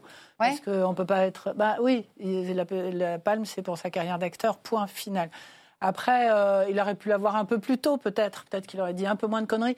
Non, surtout le, ce que vous n'avez pas souligné. Je pensez que ça va lui donner. Moi, qui m'a plus marqué, parce que ça, c'est des bêtises de comptoir, comme beaucoup de gens peuvent en dire compris autour de cette table, pourquoi mm. pas, c'est euh, ses relations avec son fils qui ont eu l'air d'être quand même euh, assez compliquées, assez violentes. Il y, a, eu des histoires de violence, de machin. on n'a pas su le détail, mais en tout cas. Euh... D'ailleurs, même son fils a plus ou moins modéré euh, ce qui, a, ce qui a été dit. En tout cas, on aurait préféré que ça ne se dise pas dans la presse. Donc. On a, on a, oui, et puis on n'est pas là pour juger. Mm. Mais disons, il l'aurait eu il y a 15 ans, ça aurait été aussi bien. Voilà. Thierry Solaire, vous êtes fan, vous, d'Alain Delon? Grand acteur de cinéma, bien sûr, comme tout le monde, et donc légitime quand je vois, revois l'extrait que vous avez passé, il a pas, il a, heureusement qu'il n'a pas été euh, une carrière diplomatique, vous voyez, parce que ah bah non, oui, oui, non, c'est sûr. c'est bien ça. Mais c'est bien ça la question. C'est bien ça la question. C'est qu'il ne représente que lui-même finalement. Je suis un homme libre. Je. Je vous pose la question. Après, vous avez des gens, voilà, Johnny Hallyday qui est disparu l'année dernière. Vous voyez, c'est pareil. C'est un géant de la musique. Bon, après, Johnny Hallyday, c'était. Oh, il a dit moins de conneries quand même. Ouais, vous l'avez moins écouté peut-être, mais. Euh, ah non. Il en disait des belles aussi. Euh, voilà, mais bon, Alain Delon au Festival de Cannes, je pensais d'ailleurs depuis longtemps. J'étais étonné qu'il n'avait pas eu un qu'il n'avait pas eu un prix déjà depuis longtemps à Cannes pour l'ensemble de son œuvre, parce que bien sûr, 83 ans là maintenant, euh, des grands acteurs du cinéma français. Et pas l'année prochaine, ça va être Brigitte Bardot. Il va y avoir une autre. Ah oui, alors ça va être euh, aussi euh, autre chose. Nicolas Doménac, est-ce que le, le, président du Festival de Cannes s'inquiétait de cette police de la pensée. Euh, c'est oui, ça il ferait, qui... il ferait bien, il ferait bien de se taire lui aussi, dire, de d'éviter de donner des leçons comme ça, dire de ce qu'il faut penser, pas penser. C'est pas son rôle. Il peut se contenter de dire que Delon était un gigantesque acteur et qu'il regrette qu'on l'ait pas euh, salué avant. Je pense que euh, il y a quand même un climat, moi, qui m'a frappé à, de cette occasion-là. C'est c'est vrai que les féministes ont tort de ces féministes-là ont tort de prendre ça comme cheval de bataille, mais on voit qu'au même moment vous avez un hebdo qui fait la couverture sur la terreur féministe. Euh, c'est incroyable quand on voit des milices dans la rue de femmes qui vont couper les couilles des mecs qui respectent pas le couvre-feu. Enfin, où on est quoi Il y a quand même deux des femmes qui sont assassinées tous les deux jours, une femme qui est assassinée tous les deux jours, et on parle de terreur féministe. Et ça, ça paraît du coup l'hommage qui était rendu par certains sur les ondes à Alain Delon participait de ce climat-là, c'est-à-dire on emmerde les femmes qui, qui protestent, qui revendiquent l'égalité, voilà, et donc on se prosterne devant un nouveau dieu, Alain Delon, comme l'a fait le directeur du festival, il a tort. Voilà. Eh ben, on va terminer là-dessus. Merci, merci. Non, c'est très bien. Merci beaucoup à tous les quatre d'avoir participé à cette euh, belle émission qui est déjà disponible en replay sur le site de la chaîne parlementaire, mais aussi sur les box Orange. Et pour tous les amoureux euh, du podcast, vous pouvez dorénavant écouter ou réécouter euh, l'émission partout dans le monde grâce aux plateformes comme Spotify, Deezer ou iTunes. On se retrouve vendredi prochain. Mais d'ici là, n'oubliez pas que l'important n'est pas de convaincre, mais de donner à réfléchir. Allez, salut.